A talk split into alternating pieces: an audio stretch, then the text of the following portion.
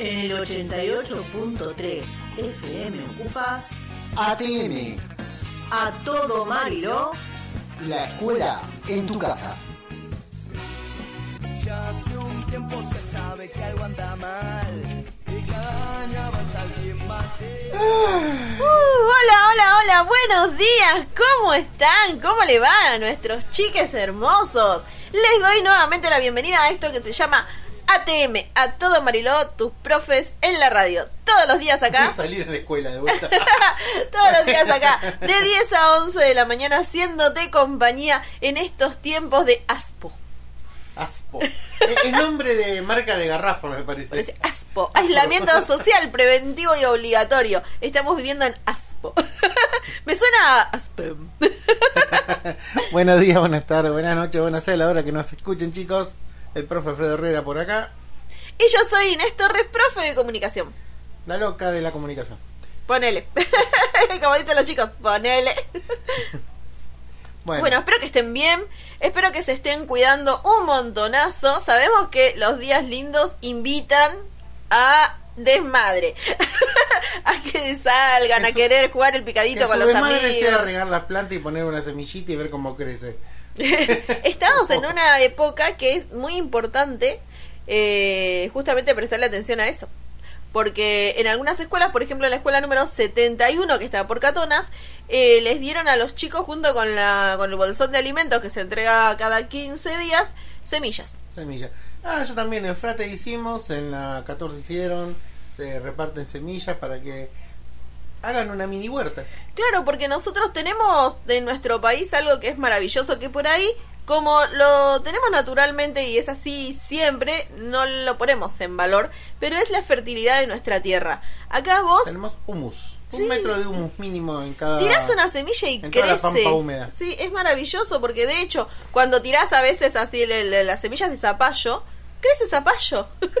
en otros países sepan que eso no sucede, los, la, la tierra es diferente. Es escasa, no es tiene escasa, nutrientes. no tiene nutrientes, no, no se puede conseguir, digamos, tener una huerta con la misma facilidad que nosotros tenemos acá. Justo con mi chica estamos viendo Grecia y le hice un mapa satelital de Grecia y se Bueno, momento, con la aplicación que yo te dije. con el ERC. sí.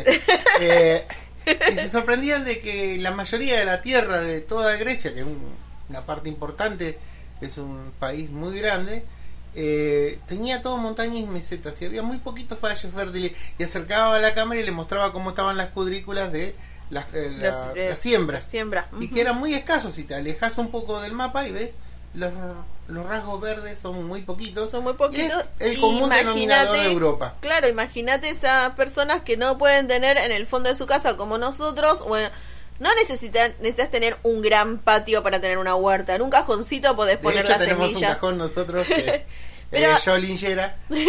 yo linchera en la ruta desvié porque había un cajón tirado Grande. de esos que traen eh, autopartes eh, de autos y corté la parte rota, que sé yo, le pasé la moladora y lo llené de tierra y ahí tenemos un terrario con nuestra nueva Nuestra pequeña huerta. Y yo quiero invitarlos a ustedes, chicos, a que hagan la, la experiencia de tener su huerta de plantar. No hay nada más hermoso que ver crecer eh, tus propias verduras, hacer la ensalada con lo que vos estás El cosechando. año pasado, ¿cuántos morrones comimos Un nuestra, montón. nuestra plantita? Y Porque todavía está ahí dando Además, morrones. vos sentís, primero que eso no, no va a tener químicos, no tiene agrotóxicos. Es natural. Es mucho más sano, porque en general, cuando uno va a comprar las verduras, esas verduras fueron rociadas con, con agroquímicos, con un montón de Es más, hace un, un mes atrás compramos unas manzanas y le perdí un trascón a las manzanas y sentía un gusto como insecticida. Un gusto y eso que raro. lo lavé y todo, o sea, después tuve que comer la pelada porque ya no la podía comer así como me gusta a mí, morderla con cáscara y todo.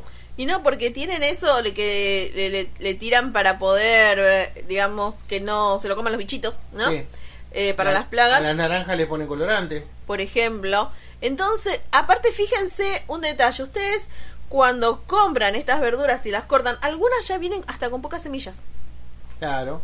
Entonces, hacen, eh, las hacen especialmente, las diseñan, digamos, Y la semilla no brota. y esa semilla no sirve y no brota. Entonces ustedes no pueden tener, fíjense, acá tenemos que ser inteligentes y ver eh, cómo las empresas quieren manipularnos y quieren hacernos depender hasta en eso, ¿no? Hasta en, en Bueno. no darnos la posibilidad de tener nuestra propia huerta. Tiempo atrás, mucho tiempo atrás, cuando comprabas maíz para sembrar, sembrabas y que sea el maíz tranquilamente. Hoy en día compras el choclo, el choclo completo, y si querés reservar semillas, esa semilla no brota. Porque, la, fue plan- eh, la modificada. planta fue modificada para que solamente eh, el, la empresa agroquímica te venda la semilla de maíz. que es Monsanto. Que es la Hay que decirlo con todas las letras. Monsanto. Es Monsanto. La que está prohibida en casi todo el mundo. En casi todo el mundo Monsanto está prohibida. Acá no, le abrieron las puertas. De hecho, hubo el año pasado, creo que fue todo una mm, manifestación. Hay siempre manifestaciones contra Monsanto en particular, porque estaban este, rogando, eh, regando con, con estos pesticidas Rociando, sí, una escuela. Eh, como el gobierno anterior del señor eh, que operaron del Colón, Colón Colón, que eran de esos, eh, había derogado una ley que impedía que a menos de mil metros se rociara con avionetas eh, de pueblos con avionetas con agrotóxicos. Ahora, como no estaba esa prohibición, Al derogar la ley, ellos eh, por- habilitan para que puedan porque hacerlo. los gringos, como siempre se le dice a aquel que trabaja en el campo, el gringo eh, perdía una franja de tierra que quedaba sin sembrar o sembrada, pero con la posibilidad de que te agarre la roya, que es el, el bichito El que se come la, la soja. Entonces tiraban hasta arriba del colegio. Y es así que una directora murió de cáncer y fue una gran lucha que tuvo ella y De hecho, eh, en la escuela número 52, con la profe Marce Storino, los chicos hicieron un trabajo y siempre hacen el trabajo de jóvenes sin memoria. Un día vamos a tener que hablar ampliamente de jóvenes sin memoria. Y ellos viajaron presentando justamente el video que hablaba de la soberanía alimentaria. Eh, la profe está súper comprometida con, con las huertas. De hecho, en la escuela 52 tenemos una huerta. Tenemos, dice el mosquito, la profe Marce y los alta chicos. huerta tienen. Hicieron una huerta hermosa, a un costado que hay una, un terreno, no un terreno, una parte con tierra en realidad, eh, Sí, que hay un costado. el muro divisorio de la escuela con la vereda y un Y, un- y los salones. los salones Eh. hay un cantero enorme de tierra y que usaron para Y había de todo en esa huerta. Cosecharon zapallo, achicoria, me acuerdo. Tenían morrones, tenían tomates. maíz ten- tenían también creo que había tenían una planta de, de, de todo, maíz, sí. pero porque porque la profe Marce sabe cómo plantar también. Entonces, los chicos la verdad que reaccionan muy bien a esto. Cuidan muchísimo sus verduras, Nosotros todos se llevan. de huerta también en las 7 y es enorme la cantidad que te mandan fotos los chicos. Miren cómo creció, mírenle. Claro que es maravilloso que, que nosotros tengamos desde muy chico una educación que tenga que ver con, eh, con esta cuestión de la soberanía alimentaria. De poder tener Chicos, le estamos nosotros... haciendo una mini huerta, no la que hace con mi abuela, que teníamos un terreno que ahora es el de mi hermana, 10 por 45, que a pala, puntear la tierra todos los años, 8, 9 años, 10 años, 11 años que tenía, y yo paleando, paleando con mi abuela y sembrando zapallo, maíz, Todo, porque antes se usaba mucho en casa, por ejemplo, había un patio y mi mamá plantaba choclo, plantaba a zapallo, sí, a balde. Eh, teníamos choclo, zapallo, morrón, tomate, lechuga, selga, todo teníamos en nuestro... Era grande, o sea, un terreno estaba ocupado solamente por eso. No tenía yo mucho espacio para jugar porque estaban las plantas. Eh, pero Ah, Y a mí me encantaba cosechar. teníamos, sí, y cosechábamos. Mi mamá hacía mermeladas, hacía Los conservas. tomates, la arveja. Teníamos arveja metro, se llamaba, que es una, una arveja de unos 40 centímetros de largo la vaina. Y adentro tiene todos los porotitos de arveja que son riquísimos. Claro, o sea, imagínense la cantidad de comidas que nosotros podemos preparar teniendo nuestra huerta. No estamos tan dependientes de otras cuestiones. Un montón de cosas podés resolver en cuanto a la comida si vos tenés tu propia huerta. Si Vas sabés, zafando mucho, sí. vas zafando mucho si sabés fabricarte tu, tu propio alimento, un guisito de, verduras papa, riquísimo. plantar papa, que es una En un balde se planta, sé que se planta en un balde. Eh, también les enseña la profe Storino a hacer el compost. Eh, de hecho, ahora si ustedes se fijan en la página de la escuela número 52, lo buscan en Facebook como escuela número 52, así, eh, y van a encontrar que la profe Flavia Morel, que a veces nos manda sus audios, profe de biología, les enseña cómo hacer el compost. Sí. Para Que poder después, claro, todo lo que hay un video, orgánico. sí, es un Todo video muy cortito donde ella les explica cómo armar eso para que después puedan plantar y que la plantita de crezca huevo, hermosa. Cáscara de manzana, eh, lo que sobró de, de, de todo. Y tenemos que, que tener ese pedido, ¿no? Que, que siempre vayan semillas con estos módulos alimentarios. Estaría Que nos bueno. habiliten las semillas, que nos liberen las semillas para poder plantar en todos lados. Tenemos que, para mí sería maravilloso rodearnos de árboles frutales, por ejemplo. Sí, que están carísimos. Que encima. haya en las plazas, que tengas árbol de manzana, de Un árbol- Un naranja. árbol de naranja hoy en día, más o menos de un metro y medio, está a mil pesos. Es muy caro. Es carísimo. Y antes sembraba la semilla. No, pero ahora no se y puede. ahora no podés con esa semilla porque no crece. La Salvo mora.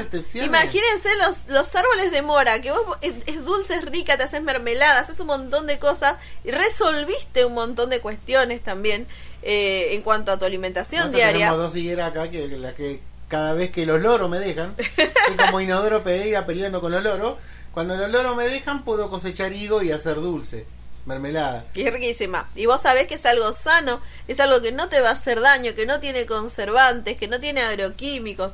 Es Mm. lo mejor. Entonces, Y con eso te conquisté. Claro.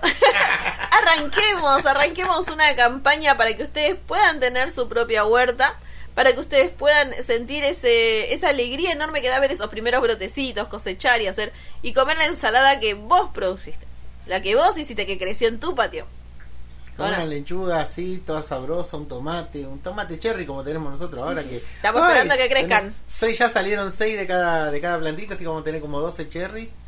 Ya la estamos. primera tanda de cherry. La porque primer después tanda. sí, la, la idea es justamente ir Rúcula. ampliando la rúcula que me Acá encanta tengo a la fanática de la rúcula que le pone rúcula a todo. a la pizza. Sí. Al sándwich también. Sí. bueno, eh, ¿qué te parece si arrancamos con musiquita como para que nuestros chiques se despierten? Yo les voy a pedir que pongan la pa, que para que se prepare un desayuno, unos matecitos, agarren la mochila en esta Abran parte. la carpeta. Abren la carpeta y arranquemos con las A actividades. ver, ¿Qué me dio el profe mientras de historia? ¿Qué el profe de matemática, el de biología. el de lengua. ¿Qué dice acá que tengo que leer? ¿Qué cuento? ¿Qué qué? Entonces va, vamos porque falta poco. Ya estamos casi en octubre, falta Vamos. muy poquito. Si la luchaste desde marzo hasta acá, no es hora de tirar la toalla. Hay que continuar con este esfuercito para poder terminar el año lo mejor que se pueda. Así y que, para vamos. acompañarte, ¿qué escuchamos? Ah, callejeros, si me cansé.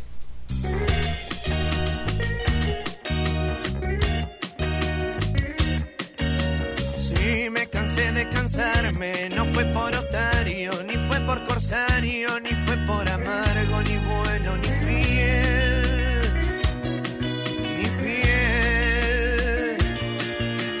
Fue por ver que todos la hacen, que todos la toman, la venden, la roban y después se morfan sin asco. Mejor miel,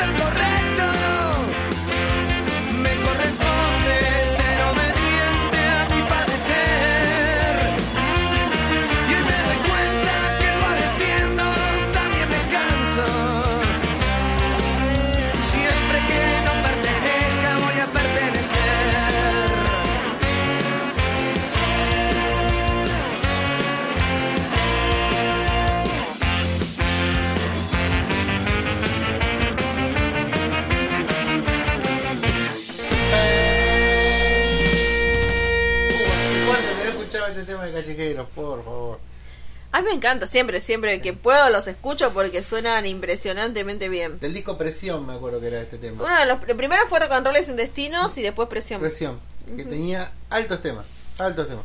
Fue el, creo que eh, donde maduraron eh, musicalmente los callejeros. No, fue impresionante. Eh, Y donde empezaron a llenar tanto que termina todo termina como todo ya sabemos así terriblemente, terriblemente. Bueno, lo prometido es deuda, dicen, ¿no? Sí. Y habrá que cumplir. Ayer Ayer- les contamos, les Ayer dijimos, me dejaron spoilear. ayer nos dejamos que hagas el spoiler, porque dijimos que íbamos a hablar un poco acerca de la tan necesaria ley de medios.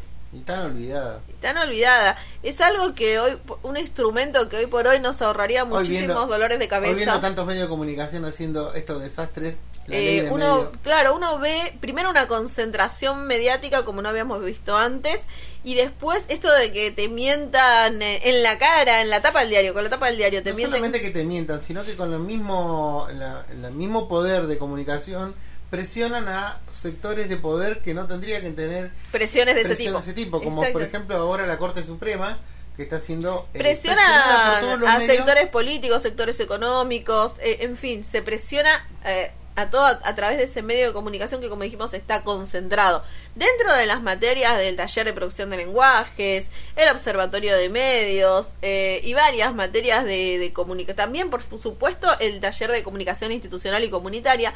Nosotros vemos la ley de medios porque es necesario que sepamos eh, que cómo se gestó esa ley por una cuestión de que uno tiene la idea en el imaginario de que las leyes siempre se tratan en una cámara así que un, un grupo de señores alejados de toda realidad se sientan y discuten eh, a veces tecnicismo que nosotros no llegamos a comprender.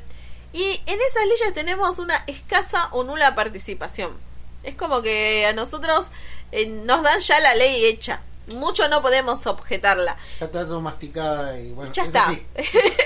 en cambio, el, con la ley de medios, también llamada ley de la democracia, y ahora vamos a explicar por qué se le decía ley de la democracia, no se hizo eso, sino que a través de, creo que fue uno o dos años, Dos años. dos años, se recorrió todo el país, todo el país, haciendo en cada ciudad, en cada pueblo, foros de comunicación donde asistían diferentes tipos de personas, no solamente comunicadores, asistían también personas a las que les interesaba la comunicación, docentes, políticos, en fin, cualquier persona Toda que estuviese interesado estaban, eh, cualquier actor de la comunidad que, que inter- le interesase discutir sobre los medios o sobre la comunicación en sí, eh, podía hacerse presente en estos foros de comunicación y ahí expresar qué es lo que pretendía de una ley que tratara justamente sobre la comunicación.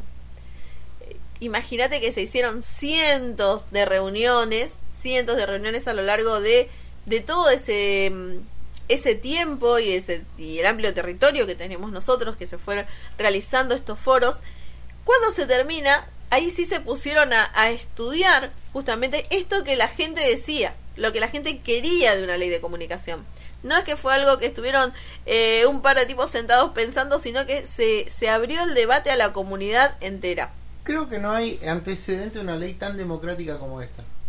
Porque uno sabe que hay luchas internas dentro del Congreso, que ahí se pelean por leyes, pero nunca que se puso a disposición del pueblo a decir qué ley querés de tal cosa. A ver, ¿qué querés que contenga la ley? Porque la pregunta era justamente eso, ¿qué es lo que vos querés y te parece importante que, ten, que contenga una ley que trate sobre la La comunicación? comunicación y los servicios audiovisuales. Exactamente, y se hizo esa consulta popular eh, que abarcó tanto y que además pudo darle voz a un montón de actores que no tenían participación hasta ese momento, mucho más en los medios. Por ejemplo, eh, la gente de los pueblos originarios, las mujeres, los colectivos este, de género, ¿no? Diferentes, de los trans, en fin.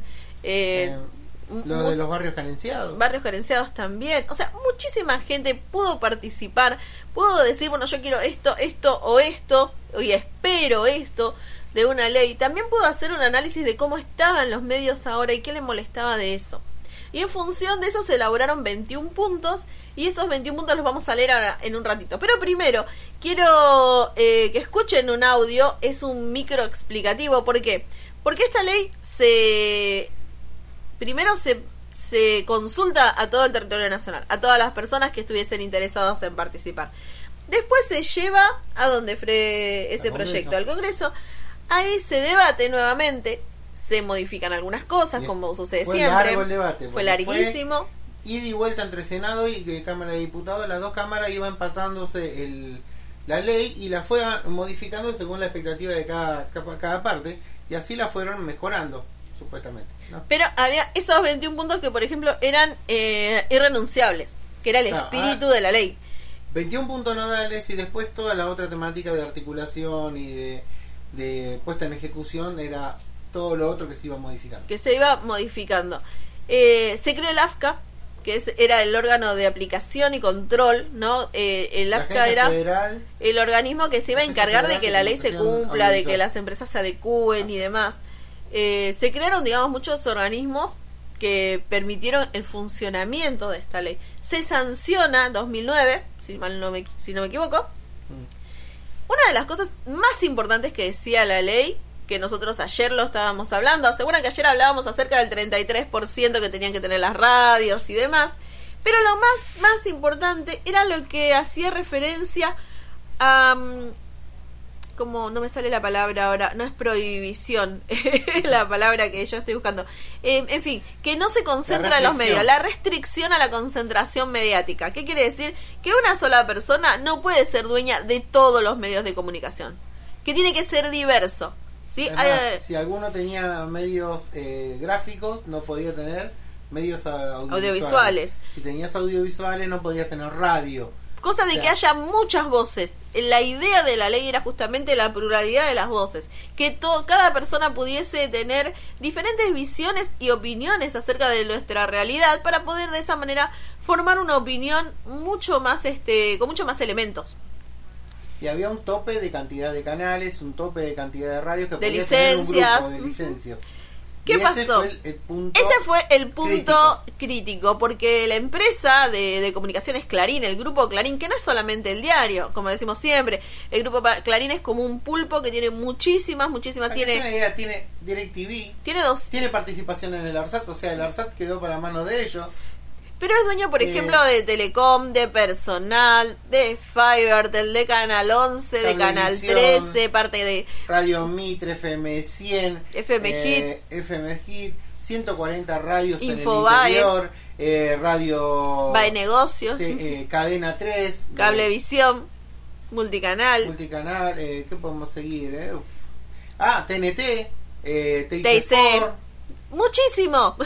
es dueño de casi todo. Imagínense que el dueño de esos, de todos esos medios dice, hoy quiero que se instale tal tema o estoy en contra de esto y tiene todos esos medios que van a repetir ese mensaje que nosotros a veces no sabemos o no tenemos por qué saber que pertenecen a la misma persona.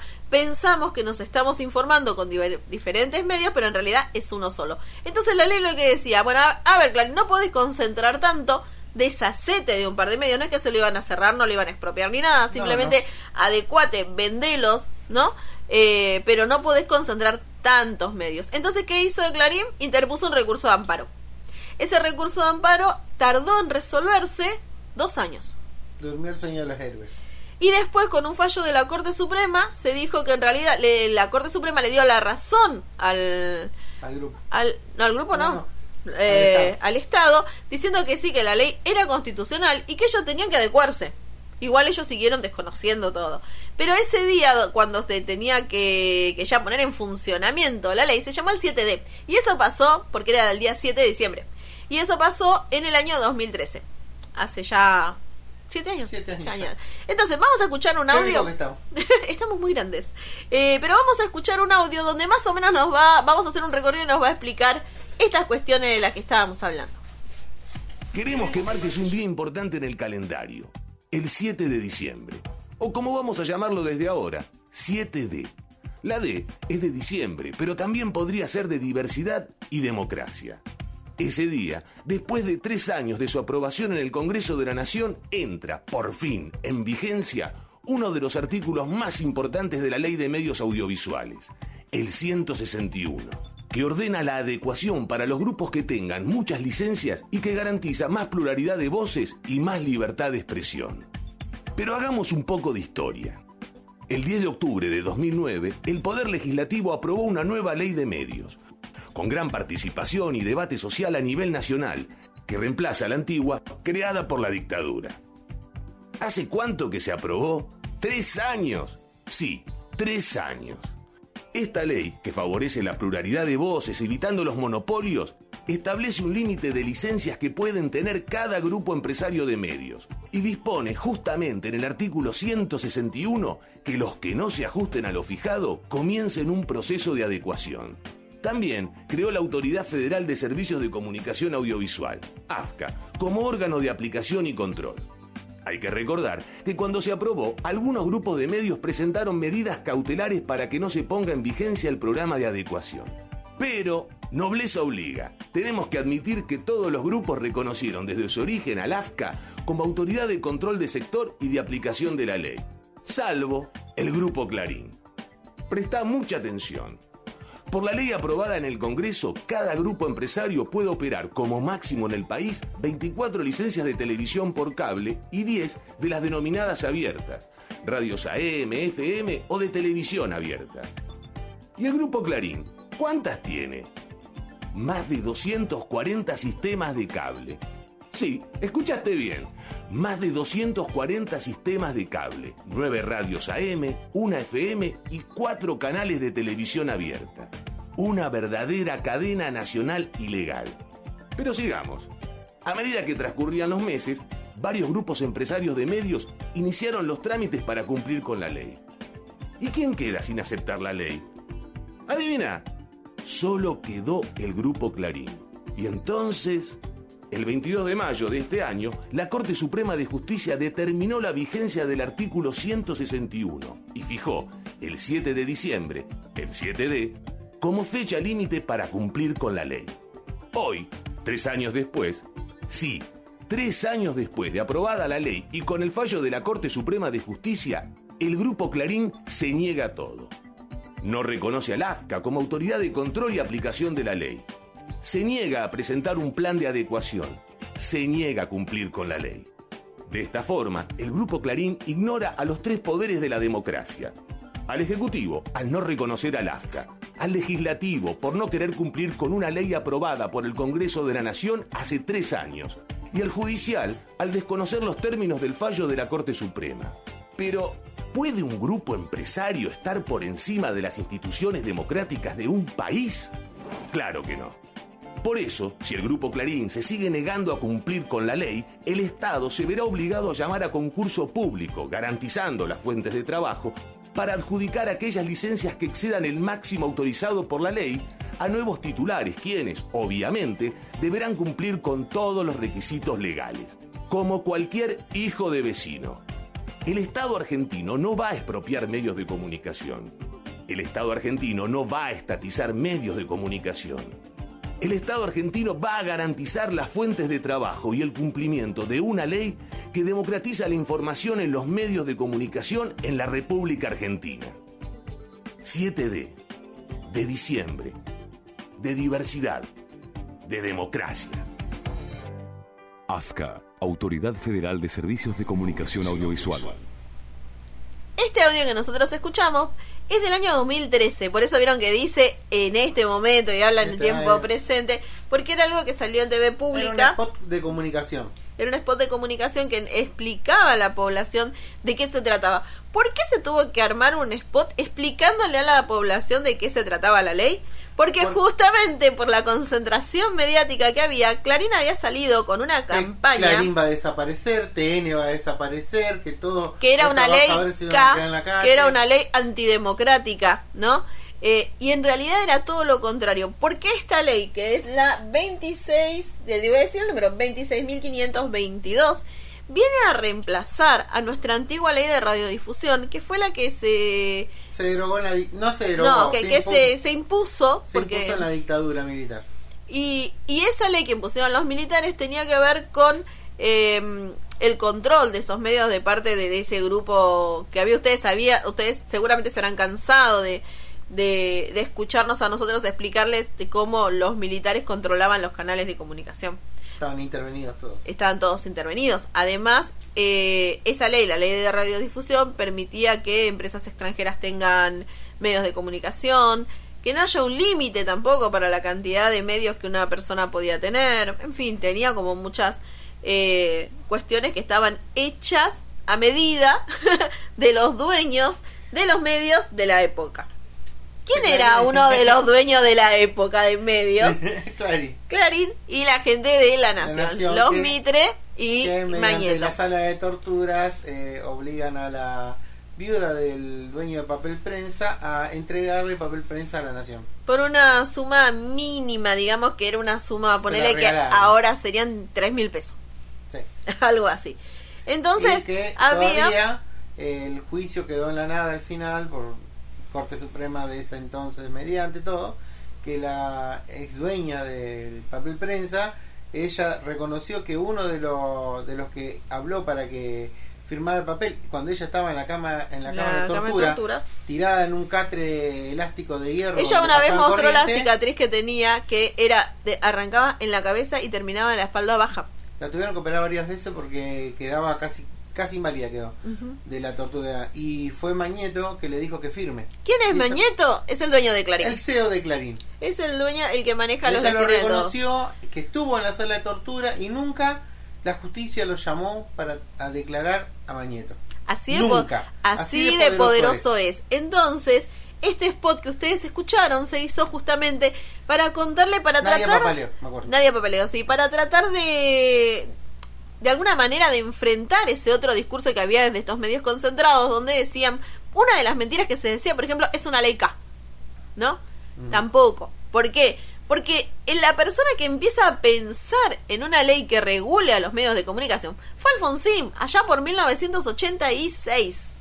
Que él eh, entendía ya el papel que tenía en ese Es momento más, Clarín. eh, en un tiempo en un discurso él dijo fíjense en cómo me pega Clarín lo que está diciendo Clarín de nosotros todo lo que dice es mentira él ya a él ya le habían hecho esa campaña es más eh, Clarín estuvo metido con eh, la hiperinflación estuvo Sí, generando en- las corridas, generando las este, corridas cambiarias para desestabilizar que el gobierno. Se fuera antes para que entrara Menem porque con Menem ya tenían acordado el plan sistemático que iba a ser De hecho, Menem les permite, les permite comprar muchos más medios, de- eh, después licúa, su- esto ya lo contábamos, licúa la deuda privada que ellos tenían y la hace parte de nuestra deuda pública, la terminamos pagando nosotros. Ah, Domingo Felipe Cavallo, que fue el último me- eh, ministro de Economía, que el último que firmó cuando Martínez II se fue en la dictadura, fue el que firmó la estatización de la deuda privada. Entonces, Esa- la Sociedad Rural Argentina, todos los componentes de la Sociedad Rural Argentina, Clarín, La Nación, Techín, Rollo, Roca, Bunge, todas esas grandes empresas que habían pedido préstamo al extranjero, hicieron que toda esa deuda La pasara al. Estado. La pagás vos que pagás, que, nuestra deuda que ganás argentina. 20 mil pesos por mes, no te alcanza Ese fue para poder llegar a fin de el mes, bulto no terminás pagando. más grande que tuvimos en la deuda externa argentina, que fue arrancó con 7 mil millones de dólares, me acuerdo, que en realidad eran 3 mil millones de dólares del Estado y 4 mil millones De privado. del privado. Así que a Clarín, a, a Techina, Por lo tanto, podríamos pensar que Clarín nos pertenece. Sí, que lo obvio. pagamos nosotros. Entonces, les decía, se armó una serie de spots, no solamente este, para tratar de contrarrestar ese discurso mentiroso. Como les decía, eh, Alfonsín lo intentó, pero ¿qué pasó? Cuando durante esa presidencia eh, veníamos de una economía muy mala con los militares, una cuestión Estábamos de... atados al Fondo Monetario. Estábamos no ahí, hubo intento, intentonas de golpe también, o sea, estaba muy convulsionado nuestro país y en ese momento Alfonsín guarda en un cajón la ley porque no era momento No la para iba a poder sacar por más que quisiera. no iba a poder. Y entonces, pero nosotros si tenemos, digamos, que buscar históricamente, nos tenemos que remontar hacia esa hacia ese tiempo, por lo tanto, no era una ley K la ley de medios o ley de servicios de comunicación audiovisual, como se en realidad Y encima, es si un nombre. las bases de esa ley, es una ley tremendamente democrática, democratizante para la- los servicios audiovisuales. No podés tildarla porque la, la hicieron bajo un, un gobierno, tildarla de que es negativa porque es un gobierno populista, como si ser populista fuera, fuera algo malo. Vamos a escuchar ahora otro audio donde nos va a explicar en detalle justamente cuál fue el papel de Clarín y cómo y, y otras este, cuestiones que, que atañen a esta ley de la que, que es tan importante de la que estamos hablando. Y después les vamos a contar qué es lo que pasa ahora con la ley. Tristemente.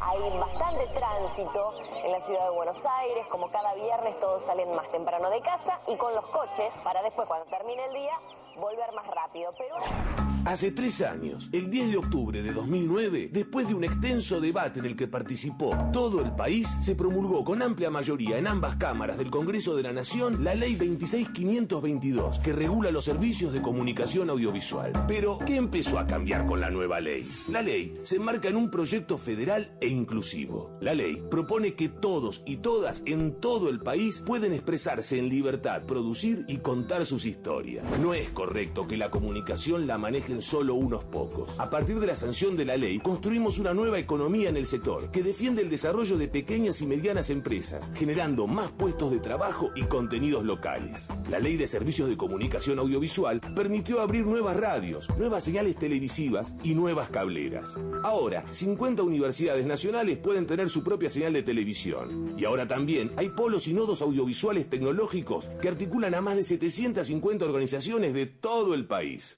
La radio ahora también es mucho más que antes. Ahora todos podemos oír nuestras voces en la radio. A partir de la ley de la democracia ya fueron adjudicadas más de 365 licencias de AM y FM y están en marcha más de 650 concursos públicos para frecuencias de radio.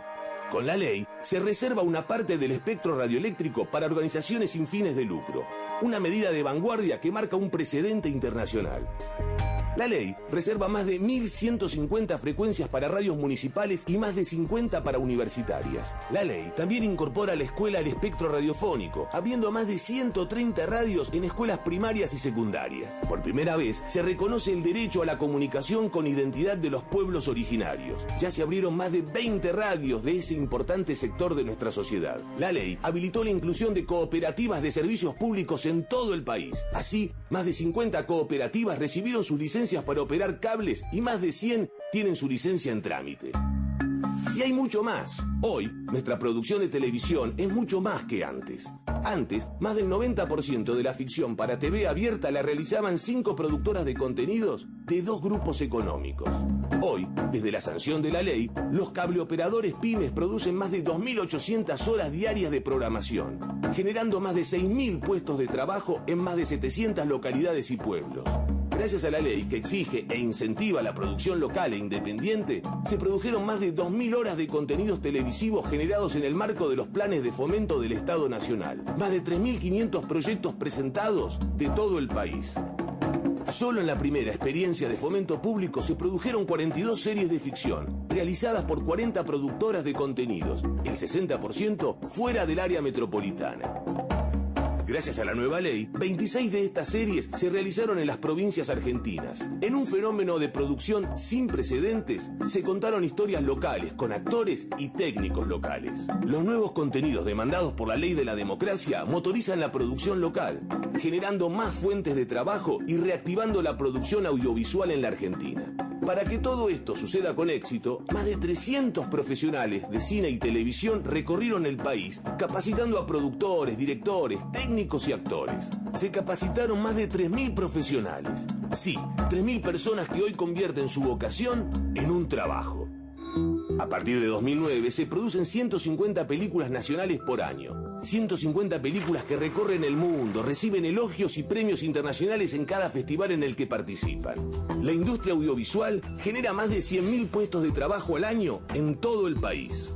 Estamos orgullosos porque nuestras películas y series de televisión son reconocidas, premiadas y comercializadas en todo el mundo.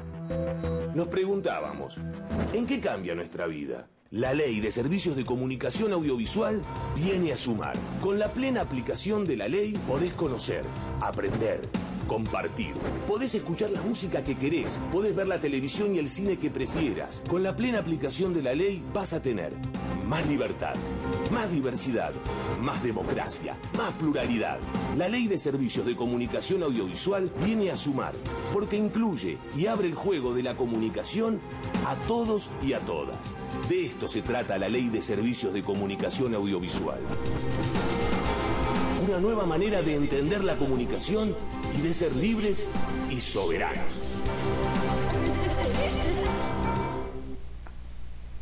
Te emociona escucharlo. Te emo- a mí me emociona porque recuerdo todo lo que fue. No, me, no me venía a la memoria la patas del cine. Sí. O sea, de Eh, los si ustedes- 150 si películas por año. En el año antes del 2015 se hicieron muchas películas nacionales. Y esas películas compitieron también eh, eh, por premios en festivales internacionales.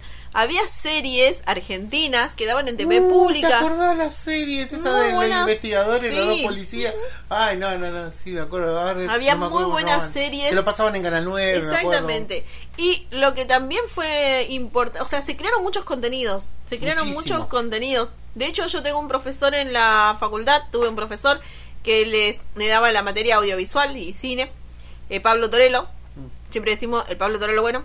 Eh, y, y él es documentalista y pudo presentar un montón de proyectos que, que tenía y pudo darle viabilidad y hay La este, cantidad de, de pudo, digamos, hecho por universidades. que los hizo tremendo. además con sus alumnos, nos- se, se tuvo la práctica en, digamos, no hay mejor Bueno, práctica que esa, ¿no? Por ejemplo, la Universidad de Eh, General Sarmiento, mi uni, mi universidad, tiene en el departamento de comunicaciones, eh, en, la, en la carrera de comunicaciones, tiene su estudio de radio y su estudio de televisión.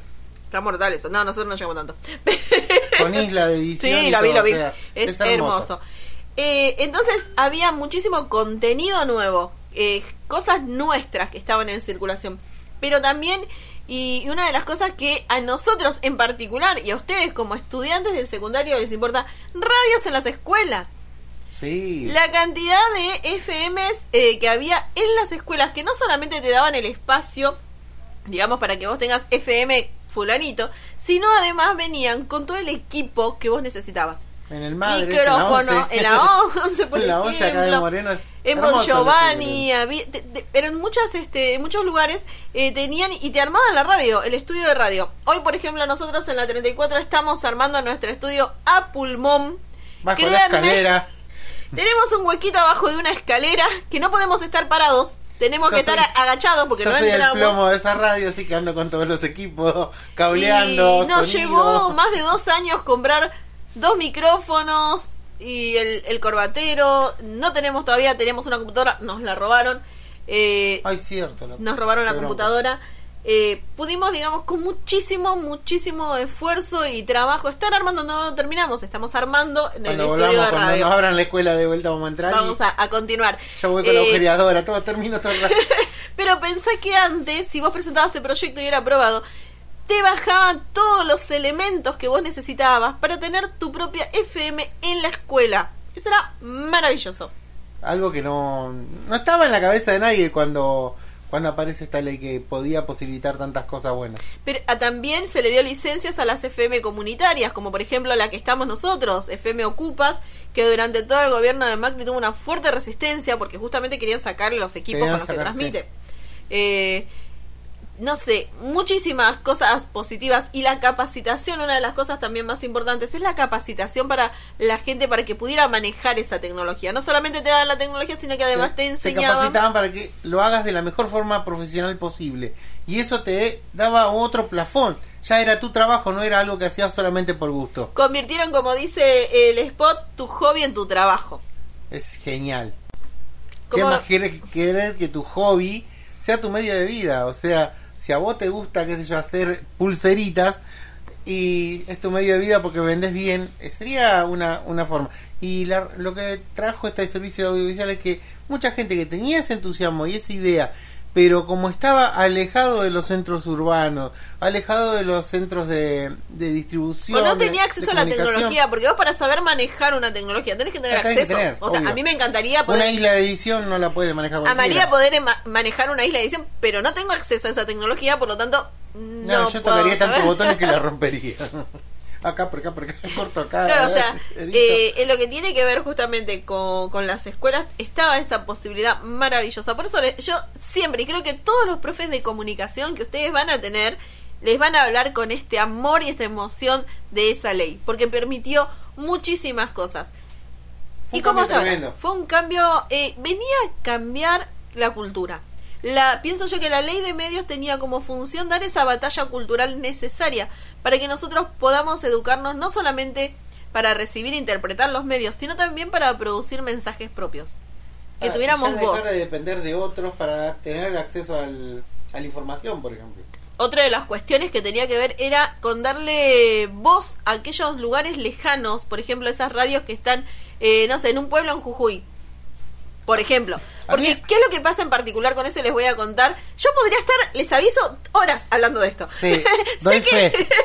pero sé que no tenemos tanto tiempo. Pero este programa quise dedicárselo a, en particular a, a esta ley que, que amé.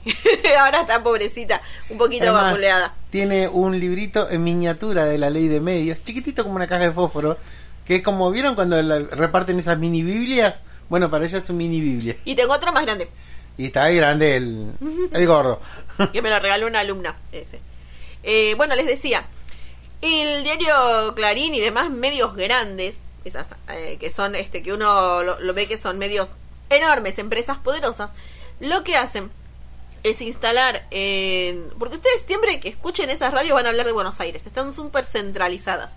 Esas radios lo que hacen, o esos medios, es poner esas antenas, antenas enormes en esos lugares, en Jujuy, ponele en Salta, Salta, Santiago. en, en Santiago, ponen esas antenas grandes para que repitan el programa que se está haciendo en Buenos Aires. En los estudios centrales de Buenos Aires. Entonces, ¿qué pasa? Vos estás ahí en tu pueblo, estás en Tilcara, feliz de la vida, y de Estás repente, corriendo las cabras para... para y de repente escuchás... Cabo en la 9 de julio. Y vos decís, pero, ¿y- ¿y a mí eso en qué me sirve? ¿En qué Ah, me voy a tener que desviar el paso de las cabras para el otro corral porque en la 9 de julio en Buenos Aires, a 1400 kilómetros donde estoy yo, hay un, un- un bloqueo de tráfico. Entonces la ley apuntaba también a federalizar la comunicación y decir, por ejemplo, eh, que esas antenas no tienen sentido de ser porque la gente en un lugar necesita saber qué es lo que pasa en ese lugar. Tengo- Si el médico está atendiendo, si el cajero está funcionando, si, no sé, el, Ah. el clima en ese lugar. Hay un programa de radio a las 6 de la mañana, 7, que te Eh, escucho. sí, eh, que Destapate. Agarra, agarra y pasa pedacito de los federal, o sea, bien federal, de noticias federales, de todo el país. Claro. Y entonces, Que y a uno le hecho- gusta mucho más escuchar eso Que levanta noticias de medios, de medios de, otros- de medios de, otro otras lado de provincias. pro- provincia. Y a mí me encanta porque cada vez que tengo tiempo, cosa que no ocurre seguido, tengo un programita de radio, una aplicación de radio que tiene radio de todo el país, no solamente las de acá. Yo elijo cuál escuchar. Y están divididas por provincia. Entonces yo quiero cada tanto me meto en una provincia y agarro, veo qué lista hay y empiezo a agarrar las radios y escuchar. ¿Y Y, sabes? con nada, la información que dan, la información local. Es hermoso. Escuchar algo tan federal es lindo. Porque te saca de este embrollo que tenemos nosotros que parece que Este somos el ombligo, del país. de- parece que Buenos Aires es el ombligo del mundo y no. Realmente Y no. no. Nuestro país es mucho más amplio y maravilloso.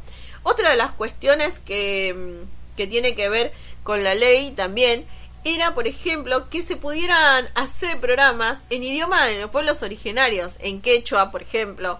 Eh, no se me ocurre otro ahora. Guaraní. el guaraní. que Estaba ce- cerca de Formosa, Misiones.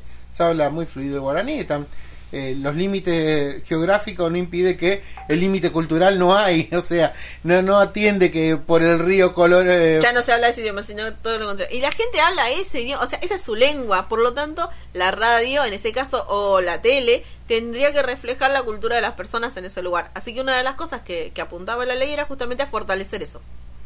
sí. De hecho, hay una canción y un video de Calle 13 que se llama Latinoamérica, que yo no se los traje por lo de haber escuchado mil veces. Sí, todos los profes siempre, cuando llega algo, Latinoamérica siempre está ahí. Y en ese Tú video. no puedes comprar la lluvia, En tú ese no video lo que se ve fue una de las primeras transmisiones que se hizo en ese lenguaje. Porque arranca con. Se, co- se escucha en la radio que eh, habla. que habla eh, en el lenguaje de los pueblos originarios. Por ejemplo. Ahí que tienen un ejemplo. Bueno, eh, bajo mi entusiasmo. ahora- No sé si notaron cómo se entusiasmó, ¿no? me desperté, me desperté. Eh, entonces se preguntarán ahora, y bueno, ¿qué pasó? ¿Qué pasó con, con esa ¿Qué ley? pasó con esa ¿Qué, ley qué pasó con nuestra ley? El artículo número 161 era el que regulaba el tema de la concentración, el que obligaba a Clarín a adecuarse para poder, digamos, no, no concentrar tanto, tanto, tanto medio, no convertirse en ese pulpo monstruoso que es. Entonces, eh, cuando asume Mauricio Macri, una de las primeras medidas sino la primera. Creo que sí, fue la primera. Fue la primera medida de gobierno que, te- que tomó a través de un decreto de necesidad y urgencia. Yo nunca entendí la necesidad y la, urgencia, urgencia de de, este decreto. Deroga el artículo número 161 de la ley de medios, también el creo que el 48 y otra de las cuestiones terribles que desarma el AFCA, Sí. que era el, como les habíamos comentado, el AFCA era el órgano de aplicación de la ley, de control. Lo desarma totalmente y crea el ENACOM. Que Y el ENACOM era como a una, un ente que no, no tenía el, la misma Lo función ni el a- mismo a poder. Watt, ¿no? Eh, lo pone a Watt. Y Aguat es un tipo que, por ejemplo, en una entrevista se sorprendió de lo que se llama el buscador de Google. Una Para persona ustedes, que chicos, de medios, de no- medios no sabe se sorprendió. nada. Che, había internet. ¿Sabés que el internet es algo La que internet decía siempre. es un internet? Eh, y se sorprendía de si eso. así ustedes que imagínense. buscan y si ustedes googlean, hay profesionales de la comunicación, doctores en comunicación, que han alabado la ley por decir justamente que, que era necesaria la regulación de los medios de comunicación. ¿Por qué? Porque esto que les decimos siempre, el medio de comunicación nos ayuda a nosotros a afirmar nuestra opinión. En base a esa opinión formada, nosotros dirigimos nuestro voto. Por lo tanto, si nosotros no tenemos medios plurales, eh, nuestra opinión está condicionada y la democracia en sí está condicionada. Y esta ley se tomó como referencia para armar leyes en todo el mundo. O sea, fue tan buena esta ley, tan, tan democrática, que fue usada como base para otras leyes. En Latinoamérica fue una de las primeras que existe. Después en Ecuador hizo también su ley de medios, México también, Brasil ya tenía, pero hasta de cuándo, porque no era como la nuestra. Estaba de cuándo, ahora Sí. Bolsonaro mediante. No, olvídate. No. Así que bueno, teníamos una maravillosa ley, derogaron uno de los decretos, los artículos más importantes. Que le daba eh, sentido a la que le daba sentido. Eh, se desfinanció muchísimo por el tema de las radios y demás. Hoy por hoy ustedes no, no pueden pedir la radio a la escuela, eso no pasa. Em, No te ni un cablecito. porque hay que sentarse otra vez a pensarla y, y, y a ponerla en funcionamiento. Bueno, Bueno, me calmo. ya se calmó, ya sacó el, entripado, como decían antes los viejos. Lo tenía adentro y lo quería largar y lo largó Hace un montón que quería hablar de la ley. Casi todo el programa. Casi todo el programa, pero bien, me gusta. Así que sepan entonces, de ahora en adelante, los alumnos que padezcan mi materia, vamos a trabajar ley de medios y derecho a la comunicación y a la información. Bueno, podemos ir con un tema ahora que me gusta a mí. Podemos escuchar Bueno. ah, a quién. Eh, para el grupo Clarín, Alice Cooper. Hey, stupid. bueno, dale.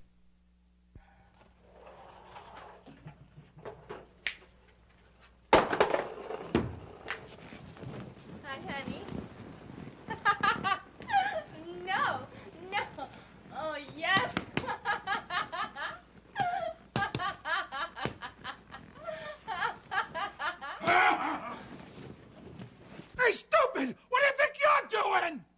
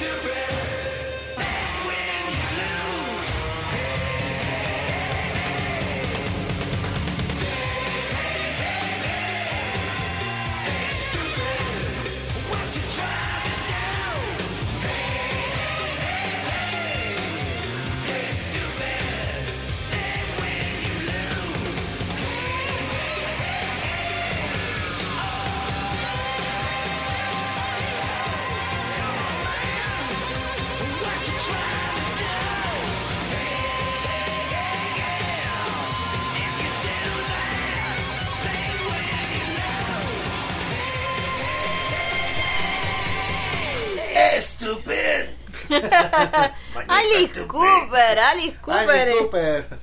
Me acuerdo de Alice Cooper. bueno, antes que se nos termine el programa, ¿qué te parece si escuchamos nuestro capítulo del Día del Eternauta? Hoy nos toca De pesadilla. capítulo número 33.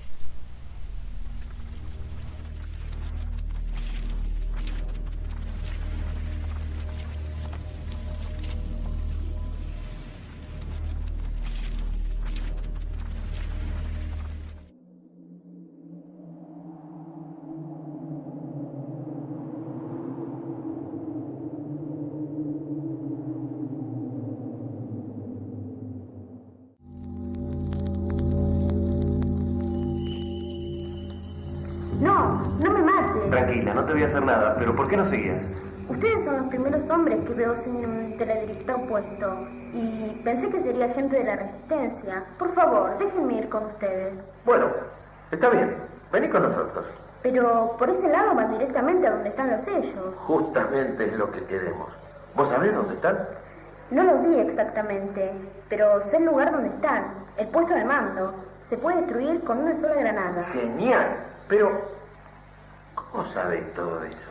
Nos explicó que su hermano había tratado de entrar al lugar a ver si podía hacer algo y que salió transformado en hombre robot. Ella había presenciado todo. Lo que la muchacha nos contó nos decidió aún más a atacar sin pérdida de tiempo. Teníamos una buena cantidad de granadas. Los cuatro nos encaminamos hacia la plaza. Cuando estábamos cerca, la muchacha, que caminaba junto a Franco, se adelantó y nos detuvo. Dijo que a la vuelta había un lugar donde podíamos conseguir más armas. Vengan, es por acá. No, vos no nos vas a mostrar nada. Tranquilo, ¿qué te pasa? ¿Por qué no apuntas? Sin más ni más, Franco le había pegado un tiro. Franco, ¿estás loco? No, profesor. Era una trampa. Estoy segurísimo que era una mujer robot. Lo que pasa es que el teledirector debe ser más chiquito y tiene... A ver. Ah, ah, aquí está. ¿Cómo te diste ¿Vieron? cuenta, Franco? ¿Cómo te diste cuenta? Empecé a sospechar cuando habló de los sellos. El teledirector. ¿Cómo, cómo podía saber tanto? En un momento la quise poner a prueba. Le dije que me gustaba y me contestó que a ellos también les gustaba la tierra. Era como si alguien estuviera hablando en lugar de ella, ¿entendés? Y nos llevaba seguramente una trampa. Eso quiere decir que a la vuelta nos deben estar esperando. En ese momento aparecieron en la esquina media docena de hombres robots. Un par de granadas alcanzó para sacárnoslos de encima, pero en el otro extremo de la calle aparecieron más. Por suerte, al ser manejados, su puntería no era de lo mejor. En poco tiempo terminamos con todos y nos refugiamos en una casa para resolver qué haríamos. La idea fue del Fava. Nos colocaríamos teledirectores sin las lengüetas de metal para hacernos pasar por hombres robot. Franco se las ingenió para cortar las lenguas de metal y fijar los teledirectores en nuestras nucas. Salimos. Confundido con otros hombres robots, avanzamos hacia el centro. La idea del Fava había resultado. En el camino vimos cosas increíbles. Miles de hombres robots marchaban en formación. Atrás venía un mano. Era una especie de nave de unos 5 metros de diámetro, con forma de lenteja. Toda la parte superior era transparente. El mano no reparó en nosotros. Teníamos el teledirector puesto. Atrás del mano marchaban unos 20 gurbos que hacían temblar la tierra. Y después, un verdadero ejército de cascarudos, llevando varios lanzarrayos. ¿A dónde irían? Eso no era lo más importante en ese momento. Nos interesaba el lugar de donde venían.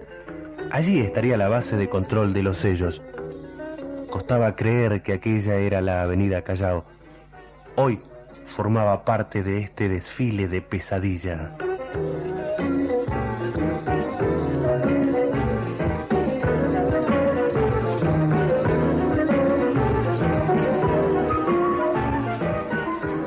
Paremos aquí.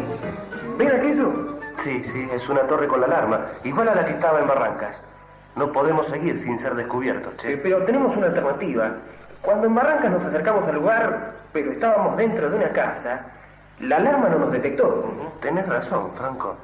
Vamos a tener que meternos en algún edificio si queremos ver bien, ¿no? Bueno, vamos entonces por ese edificio. Subimos por la escalera hasta la terraza. Desde ahí podríamos ver toda la plaza de los dos congresos. Nos asomamos. Jamás en mi vida pensé que alguna vez iba a ver algo tan fantástico y monstruoso a la vez.